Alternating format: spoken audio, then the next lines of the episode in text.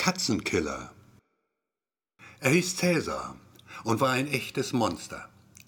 Wenn er nicht schlief, dann fraß er. Und wenn er weder schlief noch fraß, dann schwängerte er die Katzen in der Nachbarschaft. Und das waren ziemlich viele. Oh ja, ich hasste ihn aus ganzem Herzen, diesen fetten, verfressenen, ständig geilen Kater, dessen Nachkommenschaft unaufhörlich wuchs. Allein der Gedanke daran verursachte mir Übelkeit. Denn ein Cäsar war bereits einer zu viel. So wie ich Cäsar hasste, so sehr hasste er zweifellos auch mich. In der Tat ließ Cäsar keine Gemeinheit aus, um den Beweis dafür anzutreten. Er kackte auf die Tastatur meines Computers. Ich musste mir anschließend eine neue kaufen, sprang mir mit spitzen Krallen in den Nacken, wenn ich friedlich ein Buch las. Es war der absolute Terror. Und ich meine, man kann es mir nicht verübeln, dass ich Cäsar, dessen Geilheit allenfalls durch seine Boshaftigkeit übertroffen wurde, gelegentlich mit einem leichten Fußtritt bedachte. Nun gut, einmal flog Cäsar dabei an eine Wand, die ich gerade frisch gestrichen hatte. Weiß mit einem Hauch von Grau darin, doch anschließend biss er mir dafür in die Wade. Ganz schön heftig war das. Und einen Fleck an der Wand hatte es auch gegeben. Babette blieb es natürlich nicht verborgen, dass ich Probleme mit ihrem Kater hatte. Babette war Französin, stammte aus Poissy, einer Kleinstadt nordwestlich von Paris. Ihre Eltern waren recht wohlhabend, zählten in Poissy zur Crème de la Crème, sie studierte Kunstgeschichte. Ich hingegen hatte mich auf Jura verlegt, jobbte nebenbei als Taxifahrer. Seit einem halben Jahr lebten wir zusammen. Genau genommen waren es inzwischen fast sieben Monate. Die Miete teilten wir uns und Cäsar notgedrungen auch. Er ist ganz lieb, hatte Babette gesagt, als sie bei mir einzog. Fast gleichzeitig hatte mir Cäsar zum ersten Mal seine Krallen ins Fleisch geschlagen. Babette fand das ziemlich witzig. Männer, sagte sie, grinste mich dabei an, und da musste auch ich lachen. Kurz darauf schliefen wir miteinander. Es war das erste Mal und es war unheimlich gut. Vielleicht wäre es ohne Cäsar noch besser gewesen. Aber irgendwie fand ich es schon ein bisschen prickelnd, dass Babette ihren Kater liebkoste, während ihr Atem immer schneller ging und Cäsar ihr Gesicht leckte und Babette sich wohlig dem kleinen Tod hingab und mich küsste und irgendwann, als es vorbei war, dann sagte, Ihr werdet euch mögen, Cäsar und du. Die Sache mit Babette ließ sich wahrhaftig gut an. Ich liebte sie und sie liebte mich und kochen konnte sie auch noch. Ganz hervorragend sogar. Ihre Spaghetti waren fantastisch. Ihr Gulasch ein wahrer Traum. Vermutlich war es nicht wirklich Gulasch, denn Babette kümmerte sich nicht um Rezepte. Althergebrachte schon gar nicht. Oft schmiss sie alles Mögliche in den Topf, scheinbar ohne Sinn und Verstand. Unmengen Zwiebelringe, kleingeschnittene Äpfel und Gurken, massenhaft rote und grüne Paprikastreifen, pürierte Tomaten.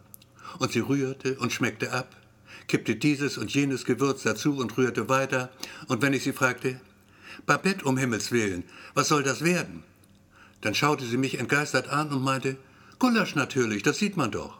Und ich sagte, aha, und ich wusste, es würde schmecken, egal was da im Topf vor sich hin brodelte.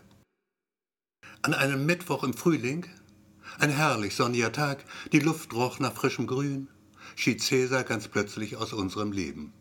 Mit anderen Worten, Cäsar verließ diese Welt. Er verstarb und das auf reichlich unschöne Weise. Doch ich schwöre es, Gott sei mein Zeuge, ich hatte ihn nicht absichtlich platt gemacht.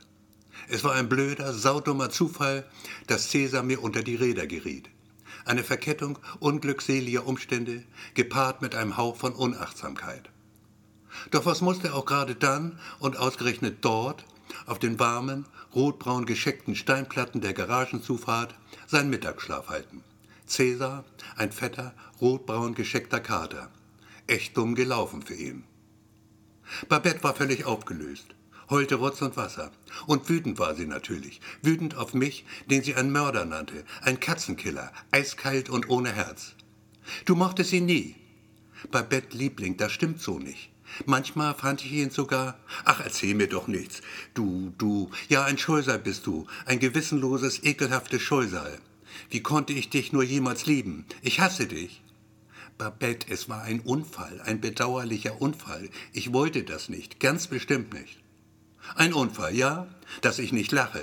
Mord war das, brutaler Katzenmord. Babette, Liebling. Liebling, Liebling, ich bin nicht mehr dein Liebling, hörst du? Und überhaupt, verpiss dich am besten, sonst raste ich endgültig aus. Das wollte ich lieber nicht riskieren. Auch so machte mir Babette schon Angst genug. Ich geh da mal, sagte ich mit eingezogenem Schwanz. Wir sehen uns heute Abend. Da würde ich an deiner Stelle lieber nicht drauf wetten, fauchte Babette und wog dabei ein ziemlich dickes Buch in der Hand. Stephen King, Tommy Knockers. 683 Seiten, sehr empfehlenswert, wenn man Stephen King mag. Als sie das Buch nach mir warf, konnte ich mich gerade noch rechtzeitig bücken. Schade nur um die chinesische Vase, die es dafür dann traf. Ich mochte sie sehr, diese Vase. Ein wirklich schönes Stück und sündhaft teuer obendrein. Gegen 20 Uhr wagte ich mich wieder nach Hause. Vorsichtshalber mit einem großen Strauß Blumen bewaffnet, einem sehr großen Strauß und ebenfalls schweineteuer. Das Geld hätte ich mir freilich sparen können, denn Babette war nicht da. Im Wohnzimmer nicht, im Schlafzimmer nicht, in der Küche nicht. Im Bad dann eine kurze Nachricht von ihr, mit karmesinrotem Lippenstift auf den Spiegel geschrieben. Bin nach Poissy. Essen steht im Kühlschrank. Ich hasse dich. Babette. Na toll, dachte ich, was für ein Schlamassel. Und ich dachte an Babette und sie fehlte mir schon jetzt. Fehlte mir, obwohl die Spuren ihres Zorns mir ins Auge sprangen, wohin ich auch blickte. Zerfetzte Bücher, zerrissene Fotos, meine Schallplattensammlung ein einziger Trümmerhaufen. Dass sie nebenbei überhaupt noch Zeit zum Kochen gefunden hatte, war in der Tat beachtlich. Babette hatte Gulasch gemacht. Ich häufte mir eine gewaltige Portion auf den Teller, schob ihn in die Mikrowelle. Beim Essen geriet ich in helle Verzückung. Ein wahrer Hochgenuss, dieses Gulasch. Ein Meisterwerk kulinarischer Fantasie. Süß, aber nicht zu süß, scharf, aber nicht zu scharf. Niemand würde je ein besseres Gulasch machen, in tausend Jahren nicht. Am Tag darauf blieb Babette noch immer weg. Mein Stolz aber verbot es mir, bei ihren Eltern anzurufen. Sie wird schon von allein wiederkommen, sagte ich mir. Morgen, spätestens übermorgen, ist Babette wieder da. Komm zurück, mein Engel. Das mit Cäsar war wirklich nicht meine Absicht. Und ich schaufelte Gulasch in mich rein. Glücklicherweise war genug davon da. Auch am dritten Tag ließ Babette nichts von sich hören. Kein Anruf, nichts. Allmählich fand ich das ziemlich kindisch. Und von dem Gulasch war auch nicht mehr allzu viel übrig. Ab morgen würde ich auf Currywurst mit Pommes umsteigen müssen. Weiß Gott, keine erfreuliche Aussicht. Umso mehr genoss ich den Rest vom Schützenfest und entdeckte Haare auf meinem Teller. Katzenhaare. Gerade rechtzeitig noch erreichte ich das Klo, kotzte mir buchstäblich die Seele aus dem Leib. Zum Schluss kam nur noch Galle. Und mir war noch immer speiübel. Und ich musste an Cäsar denken, klein gehackt und fein gewürzt, nicht zu süß und nicht zu scharf. Und da kam es mir aufs Neue hoch und das Kotzen nahm kein Ende. Die Träume, die mich dann nächtens heimsuchten, würde ich meinem schlimmsten Feind nicht wünschen. Ich war in Schweiß gebadet, als mich Morpheus in den neuen Tag entließ. Hi, Katzenkiller, sagte Babette. Babette, die neben mir lag, den Kopf mit den kurz geschorenen Blondhaaren lässig in die Hand gestützt. Quietschvergnügt offenbar schaute sie mich an, aus großen, unschuldigen, wahnsinnig blauen Augen. Du hast so tief geschlafen, als ich kam. Da wollte ich dich nicht wecken, mein Schatz. Viel erwidern konnte ich nicht darauf. Ich gab nur ein Stöhnen von mir, denn ich spürte es bereits wieder, dieses Rumoren in meinem Leib. Und ich glaubte meinen Augen nicht zu trauen, als ich das kleine, schnurrende, rotbraun gescheckte Knäuel entdeckte, das sich auf winzigen Pfoten zielstrebig zu mir vorarbeitete. Ist er nicht allerliebst? fragte Babette. Und fügte hinzu, ich finde, wir sollten ihn Cäsar nennen.